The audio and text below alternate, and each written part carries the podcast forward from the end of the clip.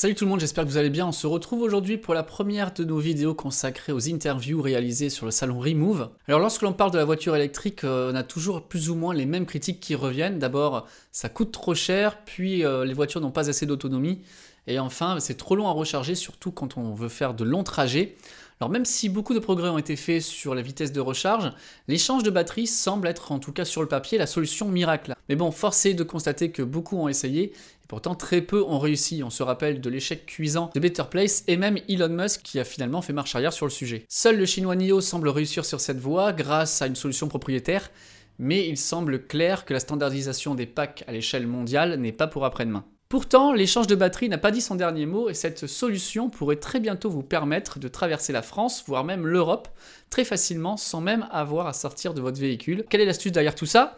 Eh bien, il s'agit de transporter un supplément de batterie sur une remorque capable de se brancher et de se débrancher de façon autonome en moins de 2 minutes. On en parle en direct du circuit de la Ferté-Gaucher avec Jean-Baptiste Ségard, l'inventeur de l'Epitender.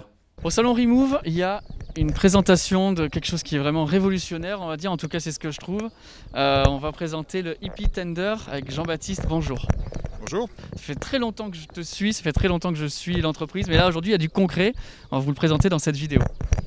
Oui, bah écoutez, l'idée c'est de, rendre la voiture électrique inclusive, c'est-à-dire d'avoir une voiture électrique qui soit euh, au fond les mêmes avantages qu'une voiture thermique, ça a une voiture qui coûte, je sais pas, 15, 25 000 euros, euh, qui fasse 500 km sur autoroute et qui se charge en 5 minutes ou moins. Quoi. Bref, au fond, un besoin tout à fait banal, mais qui est extraordinairement difficile à résoudre avec une batterie.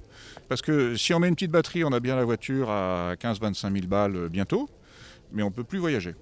Et si on met une grosse batterie pour voyager et pour charger vite, la voiture est plutôt à 45, 50, 60 000 balles.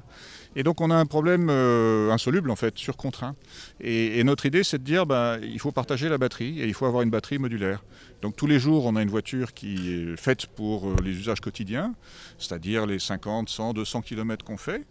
Et puis quand on a besoin de faire 300, 500, 800 km, on loue une batterie supplémentaire qui est montée sur une remorque et cette remorque euh, vient s'atteler automatiquement à la voiture en deux minutes. Euh, elle est autoguidée en marche arrière. Et bref, on a une expérience utilisateur en tant que conducteur de la voiture qui est la même avec ou sans le tender attelé, sauf qu'avec le tender attelé, euh, on a une autonomie qui est virtuellement illimitée, puisque une fois que la batterie est vide, on la remplace par une autre, et ça prend deux minutes. Alors là, on a un prototype sur une Peugeot i208, et il y a la remorque qui est derrière. Concrètement, comment ça se passe comment je fais pour euh, déjà avoir, avoir, cette version? Est-ce que ça va venir bientôt? Mhm. Et comment ça va se marcher? L'utilisateur, comment il va utiliser ça? Donc c'est clair que comme on est euh, connecté à la voiture, on a besoin de la coopération du constructeur. Et comme c'est une remorque, il faut que la voiture soit homologuée pour tracter. Il y a beaucoup de voitures électriques qui ne sont pas capables. La quasi-totalité n'ont pas de, crochet d'attelage. Oui, les 208, les Zoé, euh, toutes ces voitures segment B, ou A, ou même C, jusqu'ici, je dis vraiment jusqu'ici, euh, n'était pas homologué pour tracter. Donc ça a pris du temps, mais maintenant on commence à voir arriver les Mégane, euh, les euh, ENIAC, les ID4, qui sont des voitures homologuées pour tracter. Parce qu'en fait, tant que la voiture électrique est une deuxième voiture et qu'on va chercher les, fruits sur les branches basses, hein, c'est-à-dire qu'on cherche 10% des marchés voitures électriques. À ce moment-là, c'est bon, ça va être des passionnés, ou c'est des voitures des gens qui ont une autre voiture thermique à côté, puis il y a le crochet d'attelage dessus. Donc c'est vrai qu'il n'y avait pas un besoin irrépressible d'avoir un attelage. Et donc les du produit d'ingénierie ont choisi de se simplifier la vie.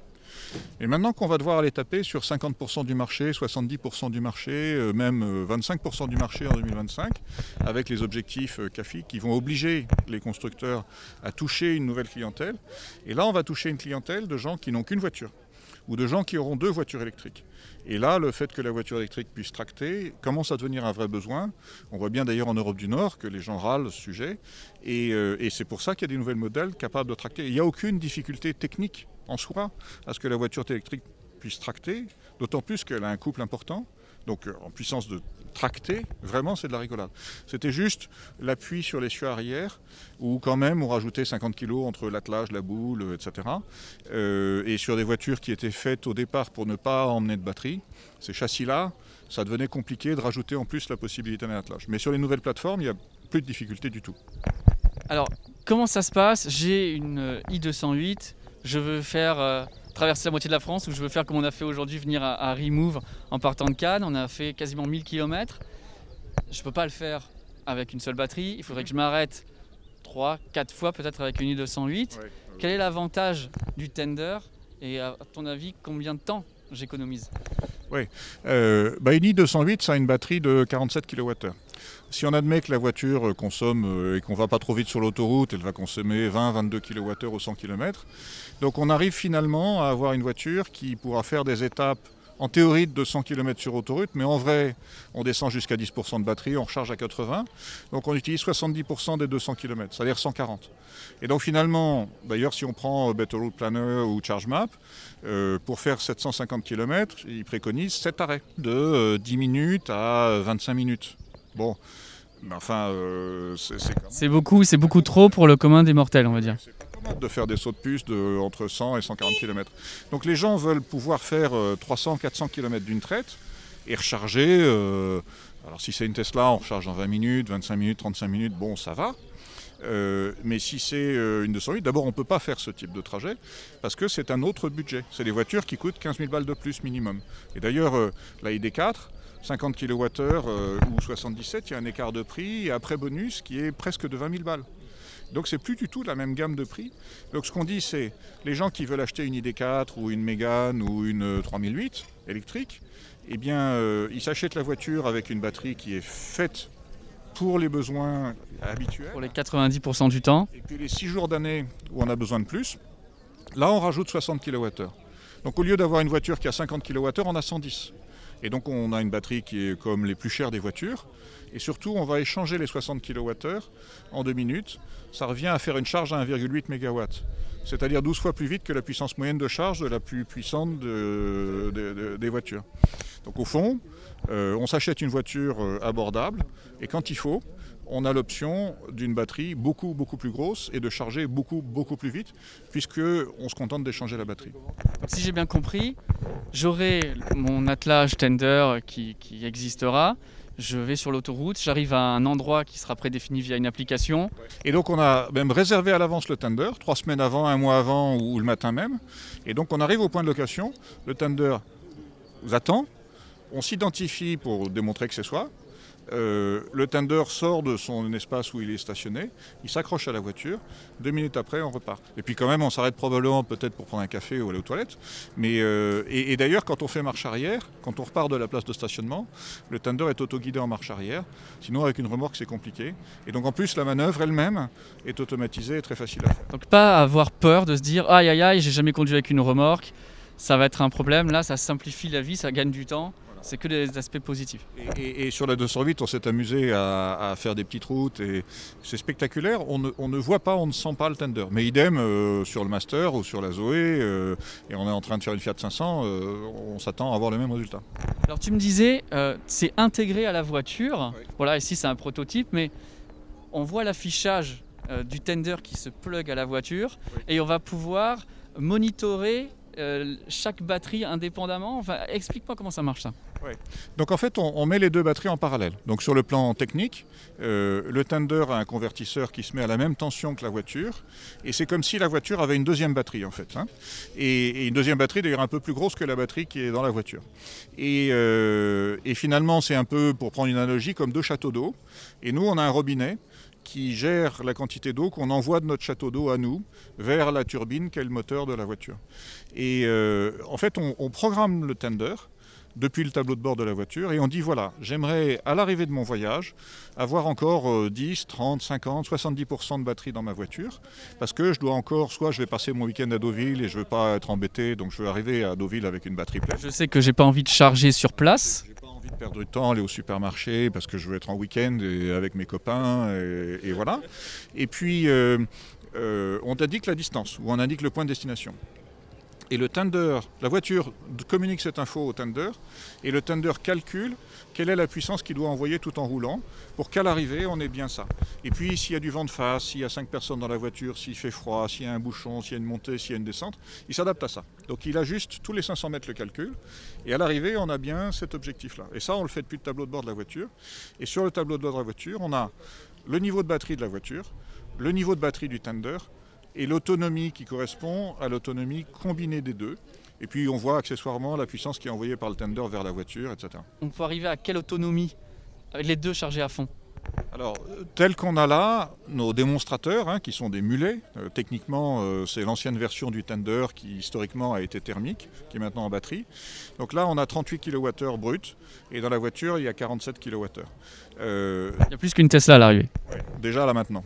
Et puis, l'année prochaine, on développe une nouvelle version, complètement refaite, qui puisse être industrialisée, parce que le mulet, il n'a pas été fait pour être industrialisé ni homologué.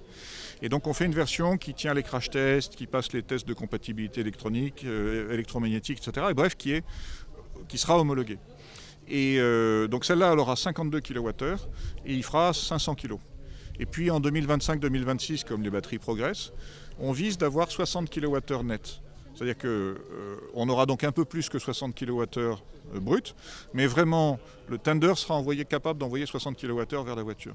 Et 60 kWh vers la voiture, ça veut dire 300 km à vitesse autoroutière, euh, sans rouler à 130, mais à 120, 110, avec une bonne aérodynamique. D'autant plus que le tender, améliore l'aérodynamique de la voiture puisqu'il allonge le profil de la voiture et donc la perte d'énergie liée à la masse supplémentaire est compensée par l'aérodynamique. Donc c'est vraiment 300 km d'autonomie. Donc on a une voiture qui, en vrai, est capable de faire 140-150 euh, km sur autoroute compte tenu des marges de sécurité et puis du fait qu'on ne charge pas à 100%. Mais le Thunder, on utilise vraiment 100% du tender. Et avec ça, ça veut dire qu'on peut faire 450 euh, km avant de s'arrêter deux minutes pour repartir pour 300 km de plus. J'ai certains constructeurs qui me parlent de leurs voitures électriques euh, qui n'ont pas beaucoup d'autonomie, beaucoup de batterie. Et Mazda, pour ne pas les citer, qui disaient que ils ont fait une voiture avec très peu d'autonomie parce qu'ils pensent que dans les années à venir, quand le marché sera mûr, euh, on arrêtera cette course à l'autonomie, à la grosse batterie, et qu'on va revenir à, des choses plus logiques, plus petites, plus euh, pour l'usage quotidien. Du coup, le tender euh, va vraiment dans cette optique-là aussi. Je suis entièrement d'accord avec eux, sauf que le pari probablement, c'est que les usages vont changer. C'est-à-dire que les gens vont renoncer à voyager en voiture, qui vont partir avec les deux enfants, les bagages, la poussette, le canoë dans le train et que euh, sur place ils vont louer une voiture trois semaines. Ou alors qu'ils auront euh, euh, un logement à deux pas de la plage. Bon. C'est peut-être aussi un aveu de faiblesse de ne pas être capable de suivre la concurrence. Ça c'est un, autre débat peut-être. D'accord, mais franchement le fait de dire ce serait aberrant de croire que toutes les voitures auront 100 kWh de batterie, c'est vrai quoi. D'abord c'est idiot sur le plan économique parce qu'au fond une voiture, chez quelqu'un de normal, on l'utilise 5% du temps à peu près une heure par jour. Et puis, euh, les, 60 kWh de plus, on en a besoin pour 10% des kilomètres de cette voiture-là. Donc 10% de 5%, ça fait 0,5. Si on a envie d'électrifier en masse, on sait que le problème c'est le manque de batterie. Il vaut mieux finalement pouvoir les répartir euh, de façon plus équitable. Et, et mettre une grosse batterie pour 0,5% du temps, c'est vraiment totalement, totalement, totalement aberrant sur le plan environnemental au premier lieu, sur le plan économique pour les gens, euh, sur le plan de l'économie nationale au sens des importations de la balance commerciale, sur le plan d'utilisation des ressources naturelles qui ne sont pas illimitées. Donc vraiment, c'est absurde à tout point de vue. Sauf que les gens ont raison de dire mais moi, les gars, je veux conserver la liberté que j'avais avec ma voiture thermique. Et je ne veux pas qu'on m'interdise d'aller en centre-ville. Donc je suis obligé d'avoir une voiture électrique. Et si j'habite dans Paris, j'ai pas de voiture, c'est d'accord. C'est idiot d'avoir une voiture quand on habite dans Paris ou dans New York. Mais si on habite, euh, je sais pas où, euh, la banlieue de Rouen, ou si on habite La Rochelle, ou si on habite, euh, je sais pas, dans la Creuse, la voiture est juste nécessaire pour aller travailler, la voiture est juste nécessaire pour aller ses activités de loisirs et aussi aller visiter les cousins, aller se faire des vacances au ski, à la mer, etc. Donc on ne peut pas nier ça et penser que par une mesure d'enchantement, euh, on va pouvoir se contenter toute l'année d'une voiture qui a une autonomie faible est absurde. Et penser qu'on va pouvoir par magie mettre des grosses batteries dans toutes les voitures et que les voitures vont coûter 15 000 balles, c'est pas crédible, c'est pas réaliste. D'ailleurs, les constructeurs le disent. On, a bien vu Carlos Tavares euh, se plaignant des objectifs très très durs, très très difficiles qui sont donnés. Ou quand on voit Volkswagen qui investit par dizaines de milliards d'euros euh, dans des voitures électriques et des capacités de production de batteries, et qui dit finalement même nous, même nous Volkswagen, on n'aura pas les moyens de financer les usines de batteries qu'on va devoir construire pour satisfaire cette demande. Et donc on va coter en bourse la filiale qui fait ça. Donc si même Volkswagen dit euh, j'ai pas les moyens, voilà, donc avec Hippie Thunder, on réduit d'au moins 50% la quantité de batterie totale nécessaire. Et, on, multiplie par 180 le taux d'utilisation de la batterie. Tout à l'heure, je vous disais que la batterie, euh, la grosse batterie dans la voiture, les 60 kWh là, ils servent 0,5% du temps. Mais dans un tender, on arrive à 90% de taux d'utilisation. Parce que 17% du temps, ils serviront à prolonger l'autonomie de voiture. Et le reste du temps, ils vont servir à faire du stockage dans le réseau électrique. Donc la régulation. C'est l'autre point que je voulais, que je voulais euh, évoquer. Euh, c'est le stockage. Stockage d'énergie, c'est un point important. Le véhicule to grid, c'est pas pour tout de suite, mais avec le tender, on y arrive. Exactement. Parce que le tender, donc la voiture, en général, elle est plutôt en vadrouille, et elle n'est pas forcément chez soi. Et chez soi, on a une puissance de raccordement qui est nécessairement limitée. Mais le tender, lui, il est soit accroché à une voiture, il sert à quelque chose, soit il est sur sa borne et il sert à faire du stockage dans le réseau. Et on a une puissance de raccordement au réseau qui est euh, adéquate et on a une, une gestion professionnelle du système qui fait qu'on optimise à fond cette capacité. Et donc le Thunder 1, il va se charger intelligemment. Donc du point de vue de la voiture, c'est 2 MW. Mais une fois que le Thunder a été déposé, si ce soir-là, euh, il n'y a pas de vent ou s'il y a une forte consommation, on va attendre 3 heures du mat euh, qu'il y ait du vent. Ou on va attendre le samedi après-midi qu'il y ait du soleil, etc. Et donc on va gérer la recharge du Thunder de manière intelligente pour minimiser l'impact sur le réseau. Et grosso modo, ça, ça veut dire qu'un nombre de kilomètres égal, on divise par deux la puissance max nécessaire sur le réseau. C'est quand même considérable, c'est énorme. Et euh, les tenders, par ailleurs, dans le réseau, on va avoir une part croissante d'énergie intermittente, d'éoliennes, euh, solaires.